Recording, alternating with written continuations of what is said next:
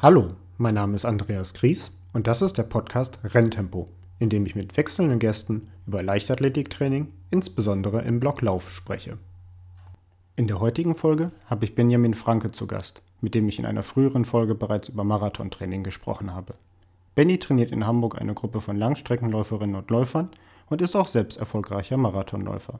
Er und ich arbeiten seit einiger Zeit als Trainer zusammen und absolvieren auch gemeinsam unsere A-Trainer-Ausbildung. Für diese Folge haben wir uns das Thema Alternativtraining ausgewählt. Wir sprechen über Aquajogging, Radfahren und weitere alternative Trainingsformen. Was sind ihre Vorteile und welche Nachteile gibt es? Wir erörtern auch, warum Alternativtraining nicht nur bei Verletzungen sinnvoll ist und warum der Ausdruck Alternativtraining vielleicht irreführend ist.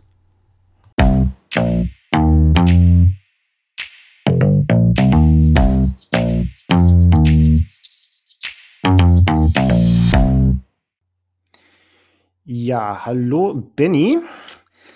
Ich sag mal ganz transparent für unsere Zuhörer, wir haben den Podcast hier oder dieses Gespräch relativ nah an die letzte Folge, die wir schon mal gemeinsam hatten, aufgenommen und deshalb gehe ich mal einfach ganz klar davon aus, dass sich deine Bestzeit von knapp 32,5 Minuten über 10 Kilometer seitdem nicht verbessert hat. Korrigiere mich, wenn ich mich irre. Äh, leider nein, also das passt. Okay, das heißt, unser Gespräch wird jetzt auch in etwa wieder so lang sein und wir haben uns ein Thema rausgesucht, ähm, zu dem wir wahrscheinlich beide ähm, gleichmäßiger was sagen können als beim letzten Mal, nämlich Alternativtraining. Und ich finde, Alternativtraining ist ähm, einerseits mega spannend und andererseits aber auch mega wichtig fürs Training von, ja, in unserem Sinne ja erstmal Leichtathleten. Ähm, es gibt ja eigentlich immer so zwei Zugriffe zum Alternativtraining. Der eine ist ähm, der, den wahrscheinlich die meisten kennen. Sie fangen an mit Alternativtraining, wenn sie das normale Training nicht machen können, weil irgendein Muskel, irgendein Ferse, irgendwas zickt und man einfach gezwungen ist, was anderes zu machen. Und so ein bisschen hat sich zumindest, glaube ich, in den letzten Jahren dann aber auch mal eingeschlichen, dass das vielleicht gar nicht so dumm ist, das auch zu machen, ähm, wenn gerade nichts wehtut, sondern einfach mal, um erst gar nicht dahin zu kommen, dass was wehtut.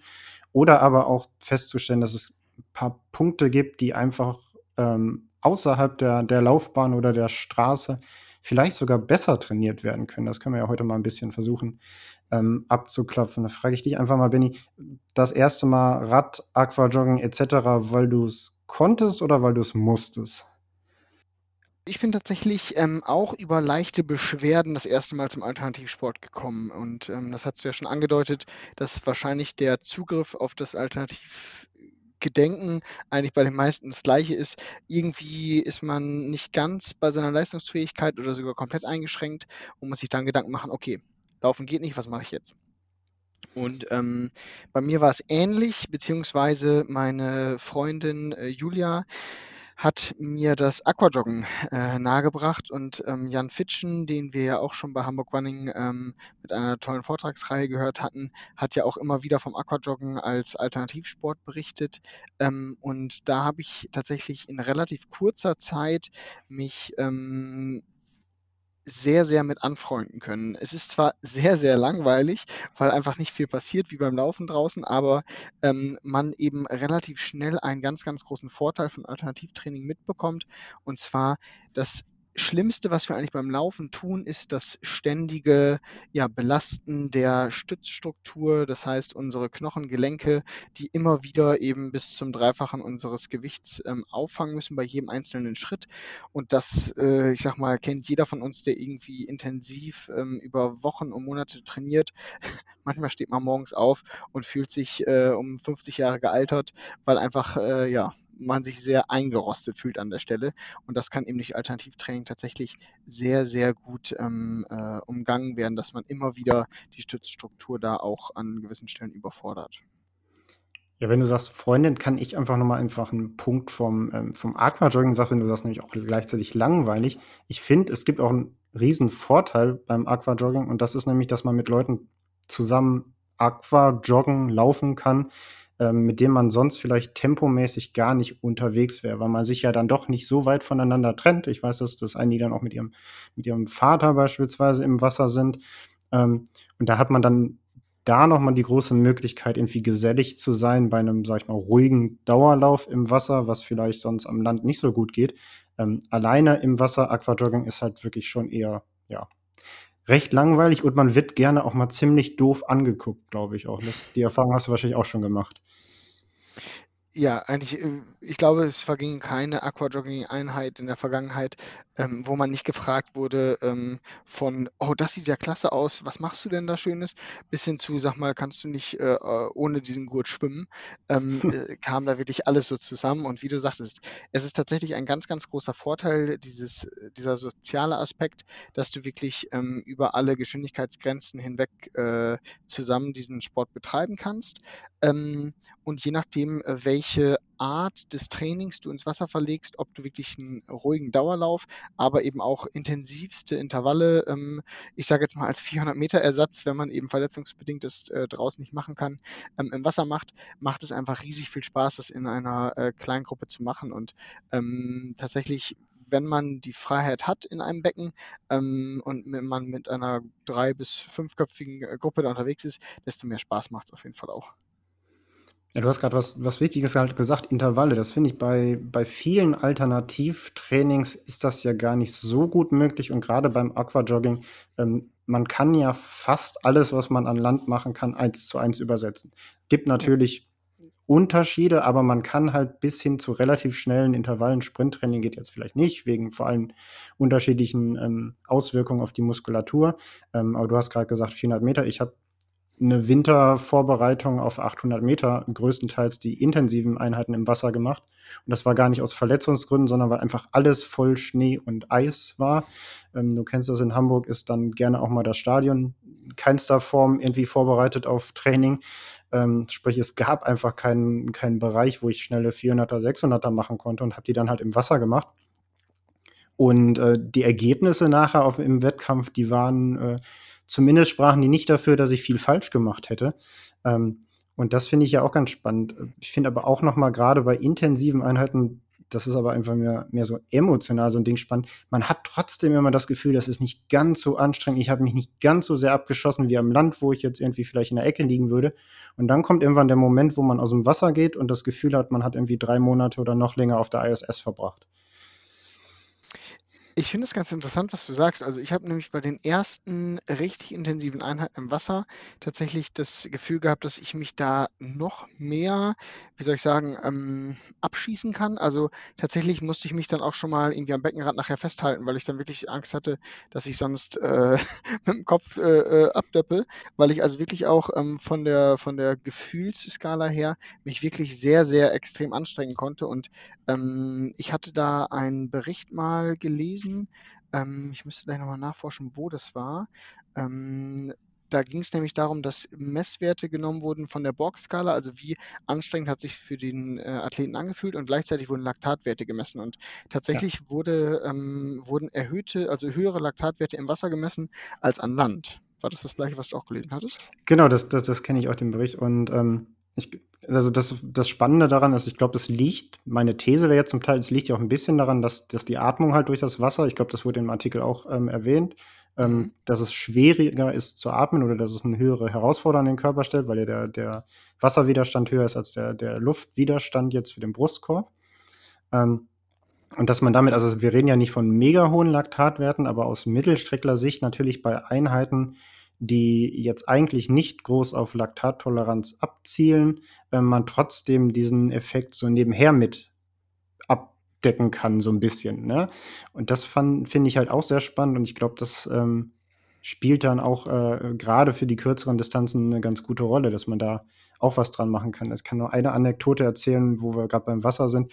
Ich habe mal mit Apnoe-Tauchern gesprochen. Das sind ja die Leute, die äh, tauchen gehen ohne Sauerstoffzufuhr quasi. Ähm, und das sind tatsächlich die Sportler, die äh, mindestens vergleichbare bis hin zu höheren Laktatwerten ähm, erreichen äh, als, als äh, Langsprinter. Und das weniger ja durch die Anstrengung als einfach durch den mangelnden Sauerstoffzufuhr und den Wasserdruck. Das fand ich halt auch total spannend. Ja, und ich finde, da kommen wir eigentlich auch schon in die erste richtig intensive Diskussion, wie viel Reiz kann man eigentlich im Wasser setzen? Und du hast es vorhin schon gesagt, äh, dass du eine intensive Vorbereitung auf einen wichtigen 800-Meter-Wettkampf hattest, ähm, wo viel auch im Wasser gemacht werden musste. Ich hatte vor meiner Bestzeit, ähm, wo ich 2 Stunden 29 ähm, in Berlin 2019 gelaufen bin, in den Wochen vor dem Marathon ganz, ganz viele wiederkehrende Probleme mit der Achillessehne, wo die Achillessehne einfach auch sehr geschwollen und sogar teilweise verfärbt war, wo mein Physio mir gesagt hat, hat, okay, wir müssen wirklich alles exakt richtig machen, sonst äh, kannst du nicht an den Start gehen. Und nachher war ich äh, tatsächlich so überrascht, dass ich eben durch das Aquadocken vielleicht sogar genau die Intensität aus meinem Lauftraining rausgenommen habe und ähm, mit dem Aquajoggen einfach eben die Form so gut aufrechterhalten konnte, dass ich genau auf dem Punkt ähm, beim Berlin-Marathon fit war. Und ähm, ich habe dann auch mal zwei Stunden 45 mit Julia zusammen, da hatte sie sich erbarmt und meinen langen Lauf quasi mit mir im Wasser gemacht und ähm, das äh, war, glaube ich, im Nachhinein wirklich ein ganz, ganz großer äh, Vorteil, wie du sagtest, dass man eben jede einzelne Einheit einfach exakt so ins Wasser verlegt hat. Und das ist natürlich extrem schwierig, auch von der Motivation her, weil man eben gerade, je mehr man in Richtung Wettkampf kommt, ähm, und auch diese wettkampfspezifische Ausdauer trainieren möchte, ähm, gibt es natürlich, und da sind wir uns, glaube ich, einig, nichts Wichtigeres als diese Wettkampf-Tempi auch draußen beim Laufen zu trainieren. Aber ich glaube, ähm, da referenziert sich Jan Fitsch noch immer wieder drauf, dass wenn man eben das Training im Wasser versucht eins zu eins nachzumachen, dass man eben gerade über Wochen und Monate hinweg die, ähm, ja, die physiologischen Werte wie VO2 Max oder auch die Laktatschwelle zu einem sehr, sehr hohen Prozentsatz eben beierhalten kann, indem man sich eben immer wieder im Wasser quasi alles abverlangt. Ja, ich glaube, genau das, was du sagst, es ist, ich kenne das von mir selber und ich kenne das von sehr vielen Athleten, bei sowohl im Wasser als auch bei anderen alternativen Formen. Was einem so psychisch immer fehlt, ist die, die Vergleichbarkeit, ja. Also wenn ich äh, ob jetzt ein TDL mache oder ob ich ein Intervallprogramm an Land mache, ich weiß, dann gehe ich bei so und so viel Meter äh, Sekunden bei 400 Metern durch für einen 800er oder sowas und ich weiß, wie ich mich dann fühle. Ich weiß, dass vielleicht bei einem TDL nach 10 Kilometern in dem Tempo, dann fühle ich mich so und so und im Wasser, ich kann es halt nicht eins zu eins vergleichen. Also ich arbeite ja dann in der Regel mit Belastungsdauern. Es gibt ja kein Intervall 400 Meter Aquajoggen, sondern halt irgendwie 60 Sekunden oder 90 Sekunden und ich höre so ein bisschen in mich rein, wie fühle ich mich, aber mir fehlt dann so ein bisschen die, diese Sicherheit. Und ich glaube, ähm, das ist dann was, wo man sich dann nochmal psychologisch loslösen muss. Ähm, aber das kann halt auch befreien. Also ich kenne es auch andersrum, wenn es mal nicht so gut läuft, ist es natürlich auch total gut, dass man es dann nicht so sehr merkt, sondern sich einfach auf Training konzentriert, gut trainiert und im Zweifel an die Startlinie geht und sagt, na ja gut, ich habe gut trainiert und dann nicht im Hinterkopf hat, oh, ich bin beim letzten Intervall aber irgendwie jeder ist eine Sekunde zu langsam bei 400 durchgegangen und das fühlte sich so scheiße an. Ähm, ich glaube, das, das, das ist halt dieses Für und Wider und da sind dann halt gerade die Trainer, also in dem Fall zum Beispiel wir gefragt, ähm, da den Athleten irgendwie auch das Selbstvertrauen zu geben. Gleichzeitig, was für Athleten gilt, gilt natürlich auch für, für Trainer, ist natürlich auch schwer zu, zu monitoren, wie dann wirklich der Trainingserfolg ist. Ähm, hast du da einen Ansatz für oder sagst du da auch, das geht nur mit, mit Gefühl? Ähm, da kommt es auch wieder ganz auf die Athletin oder den Athleten drauf an. Also natürlich kann man viel auch nach Gefühl arbeiten, aber ich habe es zum Beispiel eben selber auch bei, bei, bei uns gesehen. Ähm, wir hatten nachher eben eine Gruppe, ähm, also Julia hatte mich zum Aquajoggen gebracht, weil sie mit ähm, Mareike aus unserem Verein eben sehr viel Aquajoggen immer gemacht hat und Mareike eben auch schon über einen sehr, sehr langen Zeitraum eben ähm, an einer Verletzung laboriert hat und dementsprechend dann immer wieder gesagt komm, lass uns äh, zum Aquajoggen machen und da habe ich dann irgendwann auch gemerkt, dass ich für mich selber empfunden habe, dass es locker war und dann wollte ich auch mal wissen, irgendwann, wie locker ist es denn wirklich? Und dann habe ich mich ähm, da so ein bisschen reingelesen und halt herausgefunden, dass wenn der Körper sich ganz gut adaptiert hat an die ähm, Bewegungsabläufe, dass dann die Herzfrequenz beispielsweise vergleichbar ist. Und es gibt mittlerweile von Garmin, ähm, gibt es eben äh, Brustmessgurte äh, und wenn man sie beim Laufen trägt und eben auch nachher im Wasser, das sind dann so Triathlon-Gurte oder so Schwimmgurte, ähm, die dann nachträglich die Herzfrequenz eben auf die Uhr überspielen, dann kann, hat man schon mal einen ungefähren Wert, womit man arbeiten kann. Und ähm, die Herzfrequenz liegt eben auch aufgrund des Wasserdrucks eben ähm, ist in einem gewissen Maße niedriger als aus dem Wasser heraus, aber trotzdem ähm, kann ich dann eben die Einheiten unter, untereinander vergleichen. Und wenn ich mir dann eben anschaue, wie anstrengend hat sich angefühlt, ist eben die Herzfrequenz im Wasser ein sehr, sehr ähm, wichtiger Indikator für mich, zumindest für mein eigenes Training damals gewesen. Und das empfehle ich eben auch den Athleten, die die, ich sage jetzt mal, sich nicht austricksen wollen. Also gerade wenn wir sagen, okay, mach ein bisschen anstrengender, gerade vielleicht so, eine Art GA2 Tempo-Dauerlauf im Wasser, dann wissen, äh, kennt man ja auch von sich selber natürlich, gerade wenn man mit anderen Leuten unterwegs ist, dann kommt man vielleicht mal in so einen Trott und dann ist es gar nicht mehr so anstrengend, wie es vielleicht sein sollte. Und dann ist eben so eine Herzfrequenz im Nachgang doch schon ganz gut, auch als Indikator, ähm, den man da nutzen kann. Und gerade wenn wir über so einen Triathlon-Gurt, sage ich mal, sprechen, ähm, vielleicht sprechen wir gleich auch nochmal über das Radfahren, ist eben dieser Gurt einfach perfekt, um zu sagen, okay, wir haben Messwerte beim Laufen, wir haben Messwerte beim Aquajoggen oder auch beim ganz normalen Kraulschwimmen und nachher beim, beim Radfahren genauso. Und dann kann man diese Werte immer mehr nach einer Einheit äh, nebeneinander legen, um zu schauen, ob die äh, entsprechenden ähm, ja, Anstrengungen ähm, auch im Körper quasi wiedergespiegelt wurden. Ja, du sagtest gerade ähm, Radfahren, du sagtest Triathlon und äh, eigentlich, das geht super ineinander über. Ich finde, ähm, man achtet ja gerade bei diesen Trainings immer sehr auf, wie fühlt es sich an, wie ist die Belastung. Nur wissen wir beide, es gibt ja nicht den Wert Belastung für den Körper, sondern es gibt ja ganz viele verschiedene Faktoren, die auf den Körper einwirken. Und ich glaube, da ist es halt bei jedem Alternativtraining, egal was ich mache, halt auch mal sehr wichtig, darauf zu achten, ah, was möchte ich trainieren? Also was ist mein Trainingsimpuls? Das ist ja grundsätzlich eine wichtige Frage. Ähm, aber auch, welchen Unterschied macht es jetzt in dem Fall, ob ich es im Wasser oder an Land mache? Ähm, Gerade muskulär ist es dann ja beispielsweise ähm, Richtung Waden- oder Schienbeinmuskulatur tut sich was und dann muss man ähm, teilweise ja auch einfach mal dann wieder eine andere Einheit irgendwo finden, um was, was auszugleichen, ähm, was ich woanders dann vielleicht stärker trainiere. Also ähm, gerade im muskulären Bereich, ich glaube halt, umso mehr ich Alternativtraining mache, umso wichtiger ist halt auch wieder ein gutes Stabi- und Krafttraining, was sowieso eigentlich meistens ja eher vernachlässigt wird. Ähm, und ähm, umso mehr muss ich ja einzeln darauf achten, welche, welche Reize ich setze. Ähm, du hast gerade Radfahren schon gesagt, das finde ich halt ist ein, ist ein super Beispiel, dass aus der, aus der Sicht jemand, der 400 bis 5000 überwiegend trainiert, ähm, stehe ich da ja immer ein bisschen kritisch zu, weil ich das Gefühl habe, man kann super gut die Ausdauer trainieren, aber wirklich diese schnelle muskuläre Bewegung, die ich dann trotzdem brauche, ist halt einfach eine andere dadurch, dass ich mein Bein in der Hälfte der Bewegung äh, eher geschoben wird, als dass es selber was tun muss. Also diese Ausgreifbewegung etc. habe ich ja dann, dann gar nicht. Ähm, aus Marathonsicht siehst du Radfahren wahrscheinlich gar nicht so kritisch. Genau, also es ist tatsächlich genau der Punkt, den du angesprochen hast. Was wollen wir auch bei einer Radausfahrt eben für einen Reiz setzen? Also was wollen wir überhaupt ähm, wieder dem Athleten da quasi, ähm, ich sag mal, unterjubeln? Und es ist eben genau der Punkt, dass ich sage, Radfahren ist das Gelenk- und äh, Stützapparat schonendste, was wir tun können für die äh, Grundausdauer. Aber auf der anderen Seite ähm, würde ich sogar mittlerweile den, die, die Aussage tätigen, dass äh, ein äh, Training äh, für die Verbesserung der VO2 Max auf dem Rad sogar noch kontrollierter und effektiver durchgeführt werden kann als ähm, beispielsweise beim Laufen, weil beim Laufen einfach noch mehr Ermüdungsparameter hinzukommen als beim Radfahren und du dementsprechend den Körper mehr an seine Grenzen bringen kannst bei diesen kurzen Spitzenbelastungen auf dem Rad als beim Laufen. Und ist natürlich wieder vom Typus komplett unterschiedlich. Ähm, auch da ist es eben Grundvoraussetzung, dass du dem Körper eben über ähm, einen ganz langen Zeitraum auch an diese Intensitäten gewöhnst. Ich habe zum Beispiel mit vielen Athletinnen und Athleten die Erfahrung gemacht, wenn sie das Radfahren noch nicht als Alternative ähm, in ihr Training eingebaut haben, dass beispielsweise die Herzfrequenz nicht so hoch kommt ähm, und da eher die muskuläre Ermüdung ähm, das größere, ähm, ja, der größere Widerstand ähm, ist, den sie überwinden müssen. Aber wenn erstmal der Körper sich in einem gewissen Maße adaptiert hat, können ihm sehr, sehr gute Reize auch dadurch gesetzt werden. Und dann ist es natürlich so, dass die Muskulatur, die wir dabei ansprechen, nicht die Muskulatur ist, die wir beim Laufen benötigen. Das kriegen wir eben nur durchs Laufen hin. Aber hast es auch schon angedeutet, ich glaube, die Kombination aus Radimpulsen, sprich VO2 Max Intervall auf dem Rad plus ein gezieltes läuferspezifisches Athletiktraining kann eben einen sehr, sehr guten äh, Vorteil oder auch Antrieb für den Athleten bringen, aber eben ist es niemals so gut wie ein ausgeklügeltes Sprint- und ähm, äh, Intervalltraining an der Stelle.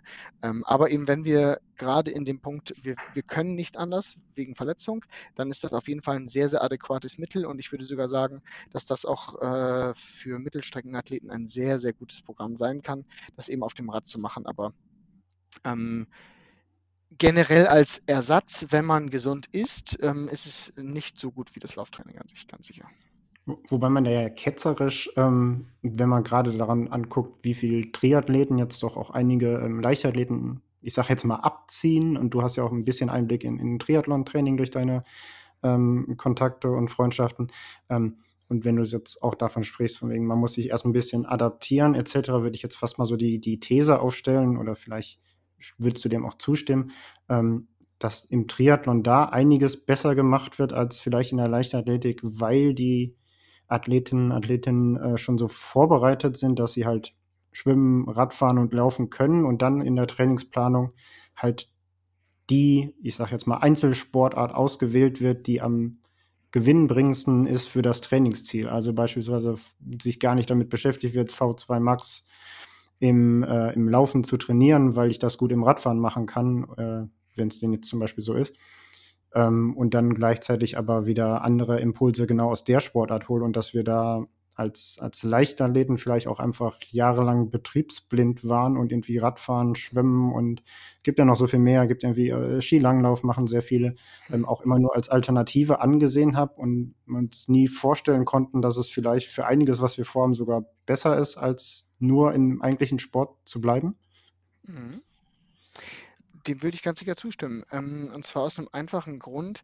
Ähm, der, der, riesengroße Vorteil, den wir beispielsweise, wir bleiben jetzt mal am Radfahren, aber wie du sagtest, ähm, ich finde Aquajoggen geht in eine sehr ähnliche Richtung, ähm, aber auch Skilanglauf beispielsweise. Aber wenn wir uns auf das Radfahren fokussieren, kann ich eben sehr gut die Grundausdauer aber auch Geschwindigkeitsimpulse ähm, trainieren und kann gleichzeitig eben diesen Stützapparat entlasten, was mir also für die anschließenden Laufeinheiten, ähm, ich sage jetzt mal, den Vorteil bringt, dass ich sehr intensiv auf dem Fahrrad schon trainieren konnte und gleichzeitig noch, wenn sich der Körper eben über mehrere, mehrere Monate oder sogar Jahre an diese Belastungen gewöhnt hat, gar keine müden Beine für die Laufeinheit habe. Das heißt, ich trainiere mit meiner sogenannten Radmuskulatur, trainiere ich ähm, intensiv auch für meine grundlegende Athletik und kann dann einen Tag später beispielsweise intensive Laufeinheiten äh, machen ähm, oder sogar noch am selben Tag vielleicht. Ähm, weil ich dann eben mit der laufspezifischen Muskulatur unterwegs bin. Natürlich gibt es da auch Überschneidungen, das heißt, auch da muss man wieder ganz genau hinschauen, aber ich glaube, da haben eben ähm, Personen einen großen Vorteil, die dieses Prinzip schon über Jahre hinweg anwenden. Und ähm, Richard Ringer, der jetzt ähm, da viel darüber gesprochen hat, Laura Hottenrott ist ähm, da immer mehr auch in diesem, hat sich in diesem Bereich getraut. Andere Athleten haben das seit Jahren eigentlich immer mal wieder gemacht. Ähm, aber diese klare Aussage, dieses diversierte Training bringt so viel für diese grundlegende athletische Ausbildung, ist halt gerade, glaube ich, bei uns in diesem Leistungsspektrum, wo wir sagen, wir sind, ich sag mal, Subelite. Also wir haben ja auf so vielen Ebenen eigentlich noch Verbesserungspotenzial. Wir müssen jetzt nicht jedes einzelne äh, Korn, sage ich mal, aufsammeln, um den Athleten besser zu machen, sondern wir können halt an ganz vielen ähm, Punkten gleichzeitig arbeiten. Ist das halt eine Sache, wo ich sage, definitiv hat da jeder von uns noch ähm, äh, äh Platz nach oben, um sich dahingehend zu verbessern. Und dann würde ich ganz klar sagen, dass man zum Beispiel ähm, Double Days, also sprich doppelte Lauftage, ähm, definitiv durch einen Alternativsport plus Laufen viel besser auch in der Qualität ausnutzen kann, als wenn wir nur ähm, das reine Laufen an der Stelle betrachten. Absolut. Und ich glaube auch, dass, dass der Trend dahin hingehen muss, ähm, das sportwissenschaftlich vielleicht auch wirklich näher äh, sich zu betrachten und ähm, gerade im Hinblick darauf, jetzt nicht in der Subelite, sondern in dem Bereich Elite, äh, wo haben wir noch, noch Luft nach oben. Ähm, es ist ja in, in anderen Disziplinen, nicht Sport, jetzt habe ich fast Sport angesagt, in anderen Disziplinen der Leichtathletik vielleicht sogar aus, äh, ähm, deutlich ausgeprägter als halt im, im, im Laufsektor, dass man halt auch ähm, ein bisschen disziplinfremd trainiert und guckt, ähm, was macht man. Also ein Sprinter macht ja unfassbar viele Sprünge, beispielsweise. Ähm, mhm. Könnte man ja jetzt auch so sagen, ist ja auch nicht die direkte, ähm, die direkte Disziplin, aber genau das trainiert ja dann wiederum äh, die, die Reaktionsgeschwindigkeit, also alles, was in den Muskeln passiert. Ähm, und so ähnlich ist es, denke ich mal, auch im, im Laufbereich, dass es Sinn macht, äh, sich anzugucken, ähm, was kann ich noch tun, um meine Laufleistung zu verbessern. Ja? Ähm, Alternativtraining ist, wir befinden uns ja auch noch immer in, in Corona-Zeit, ähm, aber auch gerade so ein bisschen so ein schwieriges Thema, habe ich so den Eindruck gehabt, weil ich hatte jetzt in der, in der vergangenen Saison ähm, auch wie man, glaube ich, immer mal hat, äh, Athleten, die ein bisschen verletzt sind. Und das fiel einfach so dieses ins Wasser gehen halt leider aus, was so immer die erste mhm. Aussage gewesen ist. Ähm, war halt dann nur noch für, für Kaderathleten irgendwie überhaupt möglich, in die Schwimmbäder zu kommen. Gleichzeitig hatte ich aber den Eindruck, irgendwie Gott und die Welt ist auf einmal angefangen, Rad zu fahren, sobald man zumindest aus Hamburg in, in Hamburg wieder nach Schleswig-Holstein auch durfte, war ja auch kurz verboten.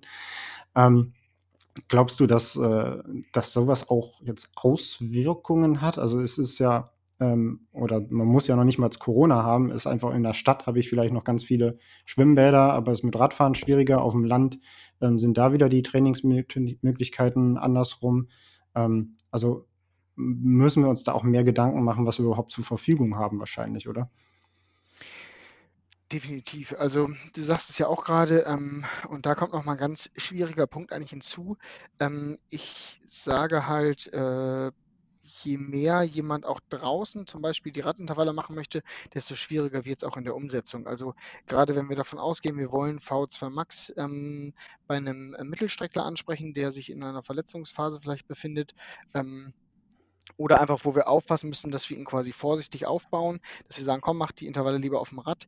Ähm, da ist es ganz, ganz klar auch, äh, dass du es auf einer sogenannten Rolle besser machen kannst als draußen. Also nicht nur, weil wir hier in Hamburg leben, aber auch auf einer Straße musst du natürlich immer wieder ähm, aufpassen, dass äh, ja, du in einem Straßenverkehr dich befindest, aber auch ähm, habe ich einfach selber auch schon gemerkt, dass die Konzentrationsfähigkeit ja extrem ähm, darunter leidet, wenn du eben in diesen roten Bereich reinkommst. Und das ist eben das Gute auf einer Rolle. Da kannst du ordentlich, ähm, ich sage jetzt mal, dich abschießen, ohne dass du Gefahr läufst, ähm, dass du gleich irgendwo einen Unfall baust mit dem Rad. Und gerade wenn wir sagen, jemand, der eventuell noch nicht Monate oder jahrelange Erfahrung hat mit dem Radfahren, ist das natürlich extrem gefährlich. Und da würde ich jetzt auch nicht einem jungen Athleten sagen, okay, du bist verletzt, kein Problem, dann geh mal auf der Landstraße und mach dann ein paar V2 Max Intervalle. Ähm, da hätte ich tatsächlich viel mehr Angst, als dass ich äh, um einen guten Trainingsreiz da irgendwie hoffe. Das heißt, wie du schon sagtest, ist es schon sehr wichtig, dass jemand eben auch ein gutes ja, Setup hat und da kann man eben nicht von ausgehen, dass jeder zu Hause die Möglichkeit hat, ähm, in seiner kleinen Mietwohnung, ähm, wo er am besten noch äh, irgendwie äh, über einer Person wohnt, die von zu Hause aus arbeiten muss, ähm, da irgendwie morgens und abends seine Intervalle zu fahren. Das heißt, auch da sind wir natürlich darauf angewiesen, dass wir bestimmte Tra Trainingszentren, Fitnessstudios etc. haben, wo die Leute dann eben das Training gut durchführen können.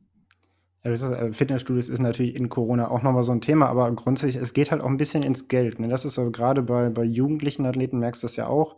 Also ein Rennrad, jetzt wäre wieder mehr so der Fall für draußen, ist jetzt hm, ja, nicht so günstig. Äh, Rolle kostet halt auch ein bisschen äh, was, das geht vielleicht noch, je nachdem. Ähm, aber auch irgendwie, wenn ich jetzt sage, einmal die Woche ins Schwimmbad, ähm, ich glaube, da sind dann auch vielleicht wieder Vereine, Verbände und so gefragt, ähm, da Möglichkeiten zu schaffen. Also ich meine, unseren Leichtathleten kommen wir meistens recht gut in dem Stadion. Ähm, Im Schwimmbad müssen wir dann jedes Mal irgendwie einzelnen Eintritt bezahlen, wenn wir Pech haben. Und das sagt mir dann im Zweifel der, der 17-, 18-jährige Athlet, oh, ich gehe doch laufen. Ähm, und das ist einfach nur, weil er die 3,50 Euro sparen will, was man ihm im Zweifel auch gar nicht ver verübeln kann. Ne? Ähm, ich habe, du kennst das, äh, das Ding, glaube ich, auch von Videos. Ähm, es ist ja auch so, manche Alternativtrainingssachen müssen gar nicht so teuer sein. Ähm, ich kann noch mal so ein bisschen aus dem, dem Nähkästchen vom, vom Langsprintbereich auch sprechen. Ich habe so ein, so ein Sling-Training selber gebaut. Das sind im Grunde Gummiseile aus dem, auf dem äh, Baumarkt und äh, dann einfach noch Manschetten, die kriegt man auch relativ günstig im Netz. Ähm, und das war's dann schon fast. Ähm, sieht zwar total scheiße aus, aber dann ist es halt umso schöner, wenn man sich zu Hause in der Mietwohnung verkriechen kann. Ähm, hat so ein bisschen den Vorteil zum, zum Vergleich zum Radfahren, dass man halt beide muskulären Richtungen, je nachdem, wie rum man sich legt, ähm, trainieren oder entlasten kann. Ich kann das mal, ich werde das mal, wenn die Folge online geht, auf Instagram hochschicken, dass das jeder sieht. Ich habe das dann immer auch gemacht. Das ist ein ähnlicher Effekt wie das, was ich beim Aquajogging vorhin meinte. Ich bin dann, lieg dann auf dem Boden, denke, ist gar nicht so anstrengend und dann humpel ich drei Wochen rum, weil ich mich total abgeschossen habe. Ähm, es gibt aber auch so ähm, ganz geile Einheiten aus dem Langsprint. Ähm, das ist dann nur so semi-alternativ, äh, sag ich mal, wenn du aber irgendwie 150 Meter Kniehebelauf machst. Also das statt dann äh, einem Tempo-Dauerlauf, äh, nicht einem Tempo-Dauer, statt einem, statt einem Tempolauf halt quasi ähm, Koordinations- und Lauf-ABC-Übungen in einem wirklich, wirklich ganz langen Bereich machen, machen auch ganz viele Mittelstreckler. Ähm, weiß nicht, ob du das schon mal gemacht hast, aber ist auch, ist auch ziemlich geil, sag ich mal. Das kann dann auch wieder Spaß bringen. Ja, und äh, wie du sagtest, ich glaube, sowas hat ein ganz, ganz großes Potenzial eben auch, dass ähm, man sowas in der Gruppe zum Beispiel durchführt und ähm, dass man dann eben sich dadurch dann auch nochmal aufzeigt, wie divers eben das Training gestaltet werden kann. Und ich glaube, wenn man dann den Leuten sowas auch noch an die Hand gibt und vielleicht hast du da ja auch Möglichkeiten, das den, der breiteren Masse auch nochmal ähm, zur Verfügung zu stellen. Also ähm, eine Anleitung für einen Schlingentrainer, ähm, wo man sich das für kleineres Geld irgendwie aus dem Baumarkt selber zusammenbauen kann. Und wenn man sich dann irgendwie sofern es Corona wieder zulässt, ich sage jetzt mal, äh, im Stadtpark trifft und ähm, sich äh, um äh, fünf Äste da irgendwie rumhangelt und dann machen alle gemeinsam eben ein bestimmtes Workout ähm, und das zum Beispiel mit einem lockeren äh, 5 Kilometer vorneweg äh, kombiniert, kann das, glaube ich, auch ein sehr, sehr effektives Training an der Stelle sein.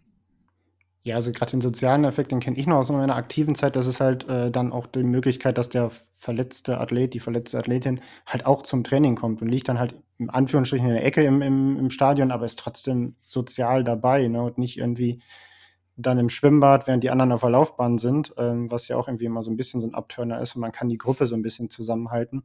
Und gerade, ich glaube, auch so viele alternative Training, und wenn ich jetzt auf die Uhr gucke, befinden wir uns auch schon wieder auf dem letzten Kilometer. Ähm, aber viele, viele so alternative Trainings sind ja auch gar nicht so dumm im Trainingslager, ähm, wo man ja klassischerweise gerne mal Double oder sogar Triple Days hat, ähm, wo man ja erst recht aufpassen muss, dass man nicht irgendwie in Übertraining reinkommt und wo man gleichzeitig aber auch mal irgendwie ein Event draus machen kann. Ne? Also ich glaube, wenn man irgendwo als Gruppe äh, woanders auftaucht und dann in Vereinskleidung, wenn alle aus einem Verein sind oder aus einem Kader, ähm, dann 150 Meter Kniehebelauf da geil hinzwirbelt, dann gucken die anderen vielleicht auch mal äh, und sagen, oh, was machen die denn da geil? Das wollen wir auch machen. Und auf einmal ist das, das, was eigentlich eine Alternative ist, ist auf einmal das Event. Und genau das ist es, glaube ich. Also die große Kunst im Alternativtraining liegt, glaube ich, darin, sich und die anderen zu motivieren. Und ich glaube, das kriegt man eben durch diesen sozialen Aspekt sehr, sehr gut hin. Ähm, und um das Thema vielleicht auch beim, beim Radsport nochmal abzuschließen, Swift ist ja dann da auch zum Beispiel nochmal so eine Sache, wenn man eben indoor trainiert und sich dann mit äh, jedem äh, aus seinem Freundeskreis irgendwie virtuell treffen kann, ähm, ist das so viel Mehrwert, als wenn man irgendwie alleine sich in seinem äh, kleinen Käfig da irgendwie abschießen muss und genau das gleiche mit Aquajoggen und genau das gleiche mit dem Schlingentrainer. Ich glaube, je mehr wir wieder uns gegenseitig da motivieren können, desto besser wird auch Alternativtraining von den Athleten ähm, auch als wirkliche Trainingsform angesehen. Vielleicht muss man dann auch sogar anfangen, äh, über den Namen Alternativtraining nachzudenken und das irgendwie nicht mehr als Alternative, sondern als, keine Ahnung, ergänzend oder ähm, wie auch immer. Einen Begriff habe ich noch nicht, aber wir sind auch so auf, wirklich auf der Zielgerade jetzt. Und ähm, deshalb sage ich dir jetzt erstmal Danke. Ich glaube, wir können auch darüber nochmal Episoden füllen und vielleicht haben ja auch einige, damit würde ich nämlich jetzt abschließen, einige unserer Zuhörer äh, und Zuhörerinnen einfach einen besseren neuen Ausdruck für Alternativtraining, der ähm, signalisiert, dass es keine Alternative, sondern eine Ergänzung oder ein vollwertiger Teil unseres Trainings ist und wird. Was hältst du davon? Finde ich hervorragend. Gut, dann schließen wir mit diesem Aufruf und ich danke dir total herzlich wieder mal für dieses Gespräch und sag mal bis bald. Danke dir, Andreas. Bis bald. Falls dir diese Folge des Renntempo Podcast gefallen hat, würde ich mich sehr freuen, wenn du den Podcast abonnierst und mir eine positive Bewertung oder einen Kommentar da lässt. Sehr freue ich mich auch darüber, falls du ihn in den sozialen Medien mit deinen Freunden teilst. Hast du Fragen oder Anmerkungen zum heutigen Gespräch oder Themenideen für eine zukünftige Folge? Dann schreib mir gerne eine Nachricht. Du erreichst mich unter anderem über mein Instagram-Profil coach.gries und über meine Website andreasgries.de.